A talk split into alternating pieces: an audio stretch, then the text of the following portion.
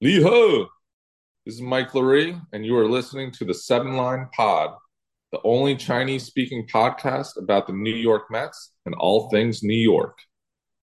This is a Queens bound 7 train. The next stop is Times Square, 42nd Street. Hello，欢迎搭上七号车，我是一哥江一昌。在接下来半小时里，我们将带你从曼哈顿到法拉盛，从美国到台湾，用我们独特的经验来跟各位分析美洲棒球界发生的大小事，希望能带给大家一趟丰富的旅程。好，今天加入我们讨论一样是我们的 G 来 G，你好。虽然不是你生日，但祝你假巴黎。为什么？因为我们一百二十集啊。对耶，这一天是一百二十集耶。没错。哎，你有在看金钟奖吗？哎，刚刚有看。刚刚有个有个那个致辞，我觉得讲的蛮好的。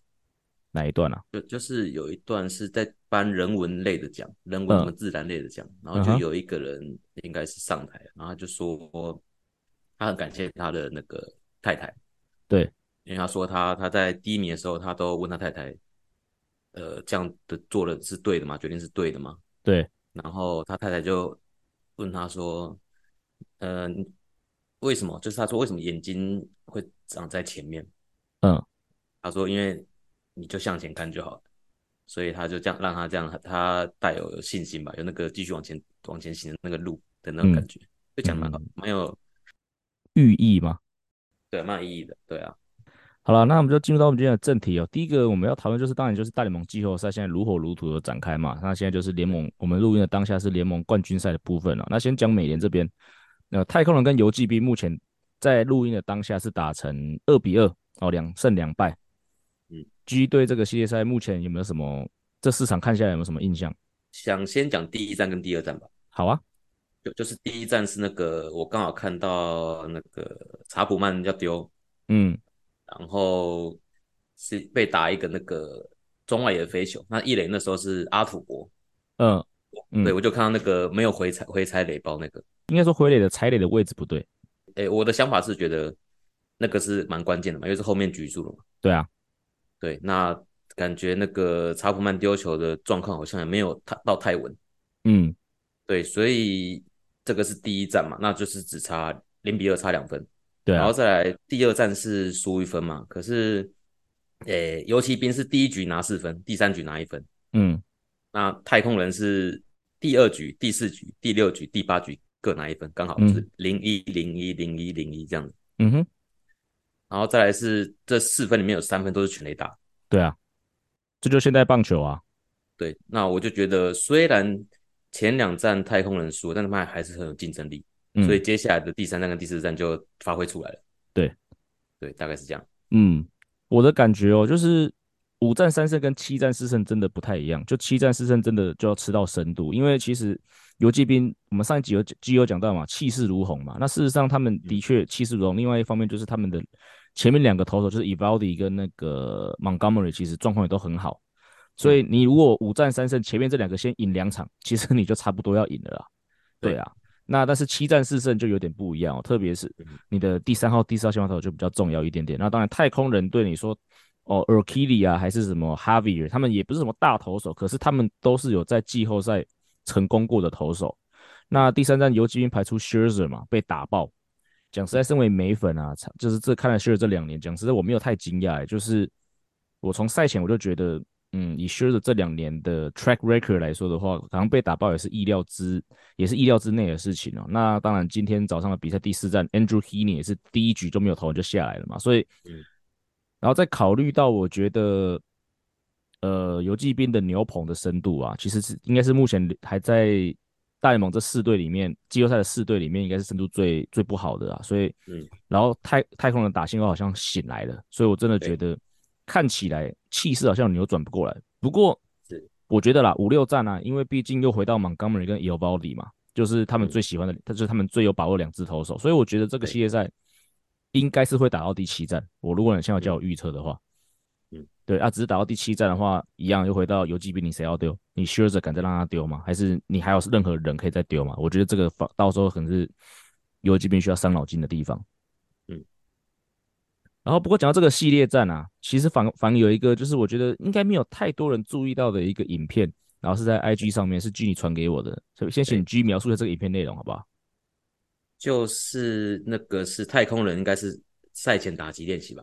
对啊，那是那个是 Michael Brantley 在打击，嗯，然后他打完，然后画面就带到那个在观众席上面，不是在场地里面，有一个人就是他爸爸，嗯，那他看向他爸爸，然后他爸爸就跟他挥个手，嗯、就是只说，哎、欸，我要跟你讲一下，对，那那个儿子就看过去了嘛，那爸爸的动作感觉像是说。诶、欸，你打击的时候重心不要太早往前，要留住。看起来像是加挥平的，不要加挥高，后面肩膀不要倒。我的感觉是这样。嗯，然后上就是就是他要把挥击做好，就是那个上半身那种感觉。对，嗯哼，大概是这样子。对，嗯，那你为什么想聊这个影片？诶、欸，第一个是觉得，因为刚好跟你是最有关系的，因为你是这个父子球员档，父与子，对，这个类似这种感觉，所以想说你有没有类似相关的经验？嗯。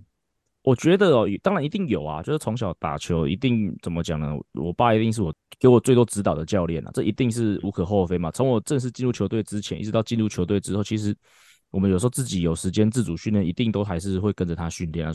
我先讲了，因为 Mickey Brantley 就是 Michael Brantley 的爸爸本身的的爸爸，他本身也是前职棒选手、前大联盟选手，好像也当在其他球团当过打击教练啊，所以他绝对是有这个资格去给 Michael Brantley 做一些指导的啦。然后那回到我刚才讲我自己的经验，我觉得。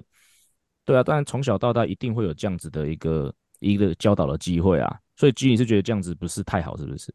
在球队的设定当中，也不是觉得不是太好。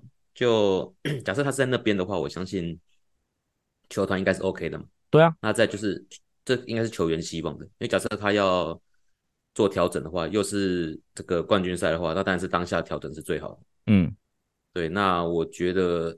因为这是留言，会有人讲说啊，这样子很不专业啊，爸爸就当爸爸就好了，干嘛干嘛、嗯。可是他爸爸不是普通的爸爸，对，因为他爸爸不是普通，他爸爸不是 大联盟打者哎、欸。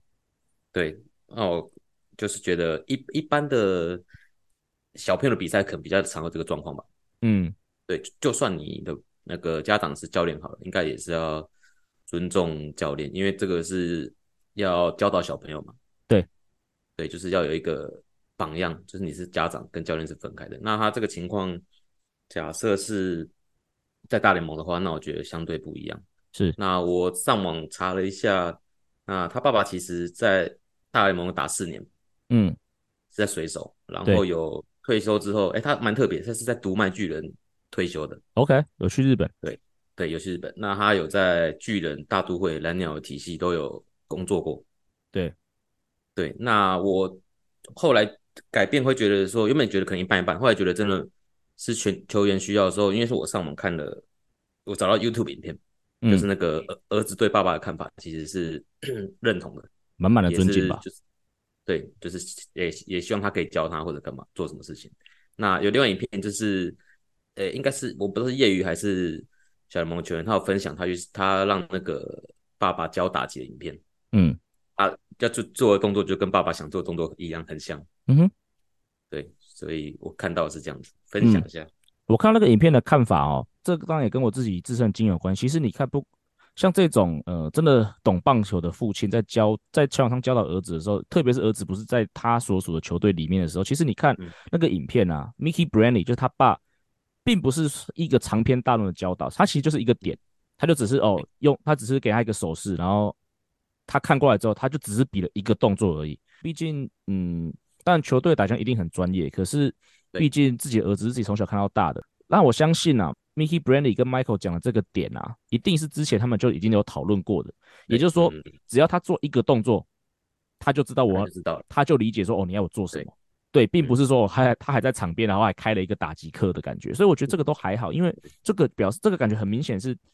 呃，Michael 自己可能儿子自己也知道自己可能有某些程度的问题，那只是爸爸看到之后，他只是用一个很简单的小动作去提醒他。那这个也是，嗯，我自己在打球的时候，我父亲也比较会做的，就是我们之前，因为我们刚才讲嘛，平常自己会自主训练嘛，所以一定会知道说、嗯、，OK，我们有哪些需要注意的点。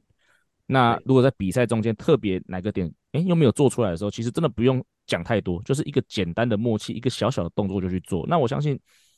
我相信球队的教练也不会因为这样子小小动作去感觉到冒犯了，因为毕竟 这是人家的儿子啊，就是而且爸爸也是有这种也是有这样子的辈分的人，是我是觉得没有太多冒犯啦。那他也不在那嘿嘿给我，对啊，他不在嘿嘿给我啊。居你现在呃，你现在带儿童运动嘛？儿童对，很多家长应该更热情吧？嗯，我会觉得就是家长能做最好就是支持嘛，就是你如果真的不知道喊什么，就是帮小朋友加油。对对对，然后没关系，这样子就是你不用去做太多跟技术有关的。嗯哼哼哼，对。那 有些家长，那如果他爸爸是前国脚呢？是对，就是我觉得他爸爸是中田英寿，可以吗？假设他真的知道的话，那他呃，就一个呃，不能说好的家长，我觉得他要尊重我我们的工作，他要跟小朋友讲可以，可是不能在我们在执教的时候去讲。嗯哼哼。然后你可以我在回去的车程上跟他聊一下。嗯，那可是另外一个想法就是，就算他真的懂，可是你在另外其他地方也跟小孩朋友这样做的话，小朋友会不会有太大的压力？哦，因为家长就是我回家应该是哦，哎，你今天表现你觉得怎么样啊？聊聊他的心情，然后让他有，哎，虽然在球队很辛苦，但家里是个依靠，然后带你去吃个好吃的啊，然后让你好好休息，这样子我觉得应该会比较好。假设你的身份是家长的话，对啊，对。对啊，所以回到回再回到刚才这个影片呢、啊，我觉得就像我讲的，那个指导，我感觉就是它就只是一个小小的瞬间一个点的提点而已啊，并不是说好像当下就是好像直接给他一堆一堆资讯，所以也给很多家长，如果你的小孩在打不管任何运动的话，对啊，就是你要给建议当然可以啊，但是不要过头，就是适当的、适时的给一点点建议就好。那其他时间就像 G 讲的，就是多多鼓励，我觉得这个应该是真的是比较好的方式。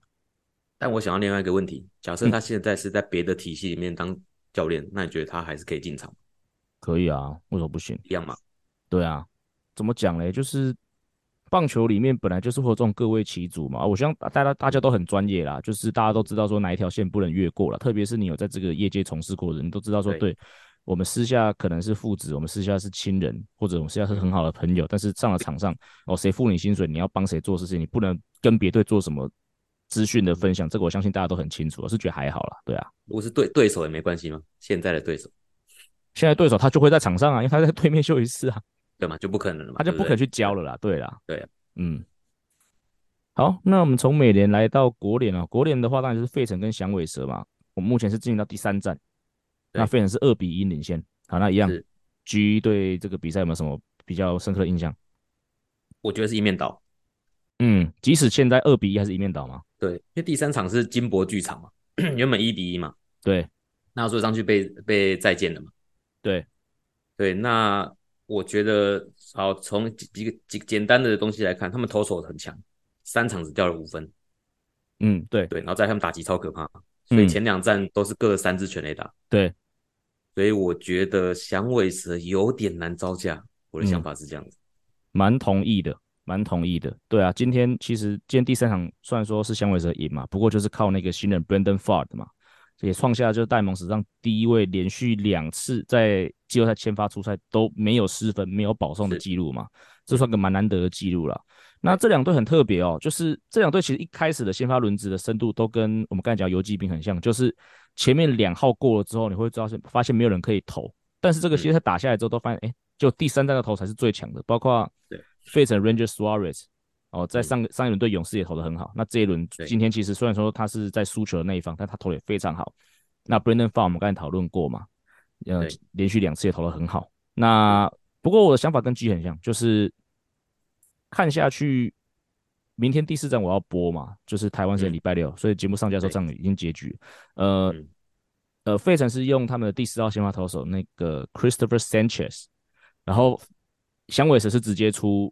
牛棚日诶，Mantiply 就是他们的一个牛棚投手，所以他们深度真的很糟啦。这个也不是，这个也不是什么新闻的啦。其实，在球季季末的时候，我们就已经知道，那时候主要讨论林玉敏嘛，但知道他今年不会上来。但是其实林玉敏在响尾蛇系统里面，如果是先发投手，他的优势就是响尾蛇的先发的轮值的深度真的很差，所以所以这个打到季后赛，我觉得又被放大，特别是七战四胜。那我也同意 G 的看法，说虽然今天是二比一获胜哦，可是其实。呃，响尾蛇的打击感觉是没有打出来啦。那费城对啊，虽然说被 Brandon Pfaadt 封锁，但是我觉得就是一场啦。所以我觉得这场比赛，这个系列赛应该是五场六场，应该节目上架的时候可能就结束了。对，嗯。我讲到费城哦，上个礼拜的节目我们有一个我觉得还蛮特别的新闻点，我们没有讲到，就是那个费城跟勇士队对战的时候，那个阿拉伯 Harper 的事件。黑头大家没有讨论过了，不过还稍微讲一下，就是勇士跟费城的第二战，勇士队唯一赢的那场比赛，最后一个 play 不是一个 Michael Harris 在中外野美记接杀吗？对。然后因为 Harper 那时候是球一打出，他就拔腿狂奔嘛，然后所以球被接杀，他回不了一垒，因为他跑他冲太冲太猛，然后所以他被双杀在一垒之前嘛，然后说他们就后来就是有新闻就。应该是 Fox Sports 的新闻吧，就出来是说，呃，他们在休息室庆祝的时候，呃，勇士队的二垒手 Orlando Arcia 就不停的在那边说阿拉 boy Harper，阿拉 boy Harper，然后就是如果是对调侃他啦，就是以那个以 Hito Diamond 的翻译就是哈坡好棒棒，对对对对，那这个消息见报之后呢，Harper 就利用这一点哦，点燃他心中的怒火，下一场直接双响炮，然后而且通过二垒都怒瞪那个 Arcia 嘛，所以。就有人说，就是因为 Arcia 这个庆祝的这个感觉，所以让让 Harper 就是有一个有机可乘呐、啊。那同一时间呢，Gavin Gossman 就是巨人队的投手哦，他就出来说批评这个记者是说，呃，Arcia 又不是在接接受你访问的时候讲这句话，你是在你在休息室的时候你自己在从旁边听到的。如果你不是接受采访的时候，球员跟你讲的话，你根本就不应该把它报道出来。那我就很好奇啦。当然，因为现在中华职棒因为疫情之后，记者就不能进休息室。可是，在我们还在从业的时候，嗯，记者媒体是可以进出休息室的啊。那据你怎么看呢？记者在休息室，然后他听到我们讲一些话，甚至不是跟他讲，也许我们两个自己在对话。可是这个东西可能有一点，有一点新闻点。那你觉得记者可以写吗？我先讲那时候富邦的状况好了。那时候原本记者是可以进休息室，但是我印象中好像有选手去跟。管理说，因为他们那时候可能会在里面换衣服，或者会干嘛干嘛，所以我有点忘记是他有限制时间，还是变成因为后来后来我的印象中是都到餐厅或者到外面的那个大稿里面去做采访，应该是新装弄好之后，他就把那个餐厅有点弄得像媒体访问室这样。对，那那就变成说，好，你今天要采访谁，你可能我我我认为啦，假设专业一点的话，你根本不可能进去休息室，你应该是请公关或请管理去里面。请选手出来，然后再去采访这样子。嗯，对。那我觉得，假设你是在不经意的状况听到的东西，我认为还是不能报道。因为假设你要报道的话，我认为你还是要经过选手同意吧。嗯，OK。对，我就讲会比较比较有职业道德。啊，没有，我跟你说明一下戴蒙的状况。戴蒙状况是这样，就赛后啊。嗯就是会有一段时间更衣室是封锁的，就是让球员换衣服嘛，干什么的。可是，在封锁完之后，这个应该是阿喜分享，就封锁完一段时间之后，球员那、呃、记者媒体就可以进去找他们要访的人，所以球员也知道说，OK，我进去我洗澡换衣服，可能呃十五二十分钟还是三十分钟内我要做完。那在这个之后，媒体记者就会进来访问了。对啊，所以应该就是在那个时间点，呃，阿拉伯 Harper 就是被这个记者听到了。先讲哦，Hito 大家有没有看法好了？Alan 跟 Jacky 好像都觉得说，就是呃，球员应该要知道说，因为你前面已经有三十分钟是没有媒体记者的嘛，所以当后面三十分钟已经公告说这个就是媒体记者开放时间，你们球员应该要知道说媒体记者在场，所以就应该要注意自己的言行。那我的立场，我会站在你们跟我会站在你跟 Hero 他们中间吧。我觉得媒体记者自己要有一个 sense，什么东西可以报，什么东西不能报。对，那其实讲实在的啊，我觉得这件事情来说，你把阿拉伯 Harper 这句话爆出来，我觉得也没有什么太，并不是一个太不能报的东西啊，因为他们就是一个庆祝的一个活动啊，他也不是真的很很侮辱性的言语啊，对啊，啊。所以但有点小调侃这是确定的，但是感觉起来，当你在报道当下，我觉得其实感觉是有点无伤大雅，对对，所以我觉得以记者来说，我觉得他报这一件事情应该是倒还好，因为我相信在休息室里面应该会有更。应该会有更劲爆的料，其实很多记者都有听到，但是他们，但是他因为他们有 sense，他们选择不报。所以你报这个阿拉伯 Harper，我倒觉得是还好，只是很不巧的，你刚好遇到一个好胜心很强的 Harper，那他就选择利用这个点，然后去激励自己，然后他刚好也打出来了，所以才变成一个新闻点啊。这是我的看法啦，对啊，就是记者要有记者的 sense，是说，嗯，你在更衣室听到的东西不是全部都可以报，但是如果你觉得是一些无伤大雅，然后可以的确是有新闻点的东西，你要报可以，但是我觉得风险就是。你今天报了一个太奇怪的点，或者你报了一个就是球员觉得说你干嘛报这个点，也许你面临的就是，也许以后这些球员可能就拒访了，对，这是媒体自己要去负的责任吧。不过我觉得，假设是这种现在这个状况后，我觉得是一个蛮好的话题啊，因为他也不会是去侮辱别人嘛。对啊，我觉得没什么，有有点调侃没错，有有点恶趣味没错。不过我觉得，假设让那个大家更投入，然后战情更更好的话，那感觉也也蛮不错的，也是一个有有流量的东西吧。假设是媒体需要的话，嗯，对啊。不过我们自己来分享一下，就是在呃在中职记者开进入休息室那个年代，的确还是有些小故事、欸嗯。我自己印象就还蛮深刻，就有两件事情。一件是那个那时候我们义大的时期应该还没来，我们在新庄吧。那我记得就是应该就是季华文误判，然后最后黄世豪再见安打，然后大威赛后被换掉的那场比赛。那场比赛我们被打再见安打嘛，然后。很懊恼嘛，大家都走回休息室嘛。那我记得我是走的比较前面的，所以我已经回到更衣室了。然后在很多选甚至还没有回到更衣室的时间点啊，就已经有记者朋友直接冲进来，然后就直接抓，就直接拿着笔要去访问我们的败战投手，说他感情他的感觉如何？就是 对啊，那我就觉得那个当下那个时间点是比较不恰当的啦，对啊，你是你好歹让选手有一点时间去缓冲一下嘛，就是。发生还没到五分钟，你就冲进来要要一个要一个说法，这个部分我是觉得比较比较粗暴一点点啦。那当然后来也是管理就直接先把先把他请出去了啦。那另外一个我印象很深刻是义大转卖的那一场。嗯，对，义大转卖那一场更特别，是因为呃平常可能都还是体育线都还是认识的记者，可能还会就是顾及一下哦。那因为因为转卖是大新闻嘛，所以应该是有不知道是社会线还是什么线的记者。然后我记得那时候也。对，类似吧，可能没有，就是那种新闻台都来了。嗯，对，对我记得比完赛那应该还是输球，然后我就把那个我们的装备袋要拖上车，然后我才一把车，我才把那个球袋才一拖到就是巴士旁边的时候，哦，那个电两三个那个就是带着麦牌的记者都冲上来，就是电视台的嘛，因为我们平常的棒球线的记者是平面，他们不会有麦牌嘛，他们对，然后就发电，然后两三个都冲上来说。哎、欸，先生先生，他根本不知道我是，首先他一定不知道我是谁嘛，所以他说，哎、欸，先生先生，你的球队要转卖，你会很难过吗？对他抢抢新闻那种感觉，对他可能，那我就想说，也许是不是就是想要故意把我，我那时候当下感觉是，你是想，他是想要，比如说把我激怒，还是要拍到我比较难过的那一面，然后他的新闻背后就可以写说，哦，义大转卖球员教练，哦，什么心情悲愤，还是心情怎样怎样？可我觉得他们可能想要做那样的画面。嗯，对，那当然还有，后来还是有那个我们的管理跟我们的公关人帮我把它挡掉了。不过那个那这两件事情让印象蛮深刻的啊。嗯，那据你自己有什么比较印象深刻的事件吗？你们因为防护室我觉得又是特别机密的地方啊。嗯，对，所以感觉我们都要在防在防护室是还要特别在保密啊。嗯，那时候的话，有时候记者在休息室里面的话，我们在做治疗或者帮选手贴扎干嘛也好，就会把门关起来。嗯。对，这样比较比较合理了。那那时候桃园的也不是我们贴的嘛，我印象中是桃园的人贴的。哦，是吗？应该是我们到我们到时候就就有贴起来了。那有去问、嗯、有去问学长姐为什么？那他们就是说不希望有人可以看到里面可能是谁在做治疗啊，或者记者可能会进来看。嗯、对对，所以我是没有什么太太特殊的经验了。但是那次义大也是，就是看到记者在外面一直拍，一直拍，一直拍。哦，对啊。对，走红毯金钟奖，对，真的这种感觉。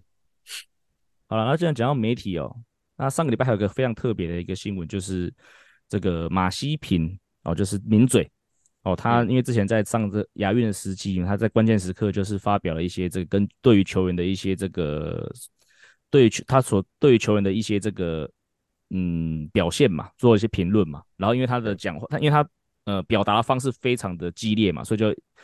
几乎变成迷音了啦。那我觉得，然后结果呢？这个礼拜呢，统一是直接受邀他来开球。那我有两个看法啦。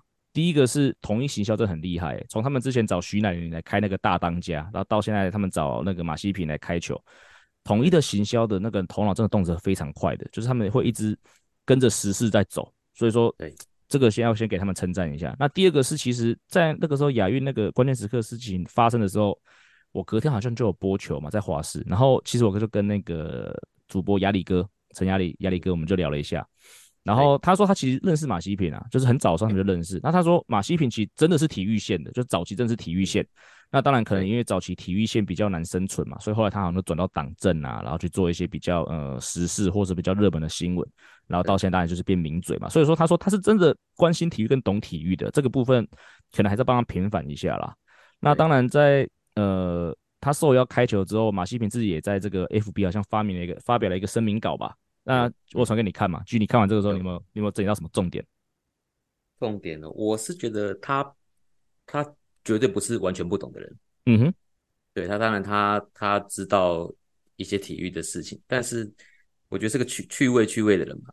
是他声明稿，然后他他他有讲，他说他之前有在看大联盟，然后是勇士球迷，嗯，然后后来有变成响尾蛇球迷，嗯，然后又讲到那个开球，他就说。我现在是故意要那个去讲网友讲他的事情嘛？对啊，他就说谁要帮他接嘛？自嘲吧。古林不，古林不行，因为体弱多，多病。然后子豪不行，因为太壮。对，因为他之前说是被说他他在增胖嘛，是增壮嘛？对，事情。然后也他也有讲到那个统一球团很大方，可能因为受邀所以这样讲。嗯、他说因为那个他们要让选手去打亚运，对，然后可以。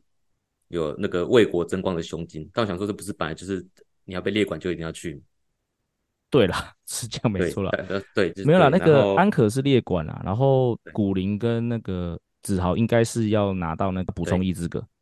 对，所以呃，当然这这个就就我觉得还好了，就是他还是很懂啊。然后还有说林子豪在在在这里面算心度不够的，我觉得用法还蛮有趣的，选秀状元、欸，对，有那种名嘴感，呃，对，也是趣味趣味的人。是啦，嗯，对于那个声明稿，我有注意，我我画几个重点。第一个，他有提到说，他看到古林体弱多病的来源是棒球危机。那不管是棒球危机，甚至维基百科也好，我以前大学的时候，我们在做那个 paper 啊，在做一些这个论文啊，教授都会说，你在写功课或做任何的这个，你的消息，你的那个资料来源不可以来自维基，因为维基是任何人都可以上去编辑的，所以说他的资料本来就不。它的可靠性本来是相对较低的啦。那当然，名嘴他上去讲节目的内容，他他也不是，他并不是在做论文嘛，他没有什么学术价值嘛。所以说，只是我觉得说，哎、欸，你你身为一个名嘴，你要事实查核，可是你的事实来，你的那个消息来源是维基棒球维基，这个东西让我觉得蛮有趣的，这是第一件事情。那另外一个就是他讲到他另外一个被酸很多的那个林安可，就是打击的时候完美九十度嘛。其实啦，我帮他圆一下啦，是真的有这件事。完美九十度这个东西真的有这个说法，就是说，但你现在现在棒球嘛，你去看很多 drive line 啊，还是看很多这种棒球的这个 biomechanics 呃，生物力学，都会讲到说挥棒的时候，你的躯干跟你的球棒会成为一个九十度的角度，然后你会可能你的上肢会前后倾嘛，去决定这个球是会决定你的球棒的倾斜角度，所以这个完美九十度是有的。但是我觉得第一个，呃，他的 TA 不对，他的。就是看关键时刻的人，通常不是 hardcore，像我们那么 hardcore 说，对，呃，会去知道什么是完美九十度，他们根本就听不懂这件事情。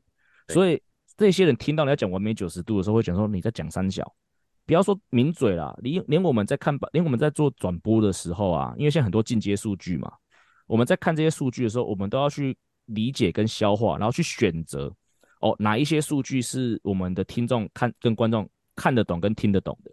对，比如说你现在跟他们讲 WOBA，什么加权上垒率，然后你在转播的时候讲这个东西，嗯、我相信没有人太多人听得懂。你在 Hito.ML 上面讲，很多人听得懂。你在 MLB 看华视，或者你在 MLB 看未来，讲 WOBA，没有太多人听得懂。以上的人听不懂。对，那你但所以你就可能就是讲讲哦，那你可以你可以讲讲 OPS，你可以讲讲击球仰角、击球出数，那这些这个时候大部分人听得懂。所以我觉得第一个是他在做的时候，他的 TA 不对。那这个就回到说。呃，西平哥自己他可能也真的不是这么的哈阔的球迷，他有在关心，但是他的理解就是一般球迷一样，所以说他讲出这，他没有办法去辨别说一般球迷到底有没有办法去理解完美九十度这件事情。那另外一个就是回到我们刚才讲的嘛，他的人设啊，就是没有太多人觉得他跟棒球有什么关联，所以他讲了那么专业的东西，人家就会觉得说你在讲三小。我相信一样的东西，如果是腊八哥讲出来。大家就会觉得说这个非常有公信力，还是如果是东哥讲出来，大家就说哇，对，好有道理哦，对啊，所以我觉得第一个他的 TA 不对，那以他自己的人设去讲这个东西，也有一个很强大的违和感了，这是我的两个感觉哦。好了，那最后一个中华职棒的消息哦，上个礼拜呃，魏全龙队哦拿下了下半季的这个在下半季封王，而且全年第一，直接保送台湾大赛哦。那同一时间呢？台钢在二军的总冠军赛中以三胜零败哦击败了富邦二军哦，嗯，那先讲味全好了。味全在上来一军三年之后，就拿下下半季呃冠军，而且是全年第一的姿态，直接进入到台湾大赛啊。俊逸怎么看这件事情？我这个想法是两两两边都一起讲，一军二军都一起讲。好啊，就觉得就觉得职棒未来更有希望了，因为原本就是四队嘛。嗯，那你加了这五队跟第六队，感觉都发展的很快很好。嗯，对，那因为我觉得味全对对我们来说好了，都是里面都是一些比较呃他们自己选的好了，自己培育培训的或者年轻人好了，不会有太多那种呃拉过去的那种比较经验的选手，其实不是占大多数的。对，那你就会觉得我、哦、这边他们的球队。的养成或者育成也好，真的是做的很成功。对，对，因为这是虽然是味全嘛，是旧的皮，但是新的骨头。嗯哼，对，所以我觉得台湾未来很有希望，职棒未来会更更蓬勃发展。非常冠冕堂皇的一段话。好，那我来讲啦，味全，我觉得味全的成功哦，当然我觉得叶总很大一部分，第一个他是有养成的概念，他因为他曾经去美国待过四年嘛，所以他知道养成是怎么一回事。所以说，其其实自己在富邦的时候也是嘛，他很勇于给年轻人机会嘛。当然，对，呃，他给的年轻人到底是是不是适合给予这样的机会，这个是见仁见智嘛。那魏全其实当然也有，但是总之，他很勇于有他有养成的概念，这个是第一件事情。对于年轻球队来说，这是好事情。第二个是，其实上次 KC 就有讲到，就是魏全跟中信吧，现在就是在这个勤收跟数据收集上面做的最积极的球队。对，那我觉得啦，就是大家也许会去讲说，哦，棒球，哦，叶军章或者是谁很厉害，可是当然厉害归厉害，可是我觉得现在棒球已经不是单打独斗了，一个人的能力还是比不上一个团队的能力啊。那当然，你讲叶军章的话，如果他做哪一件事情对，就是他授权，他相信这件事情，让他们的数据团队可以得以发挥，施展拳脚，那这也让我，所以我觉得味全有一个很大的优势就在这个部分。那当然，另外一个。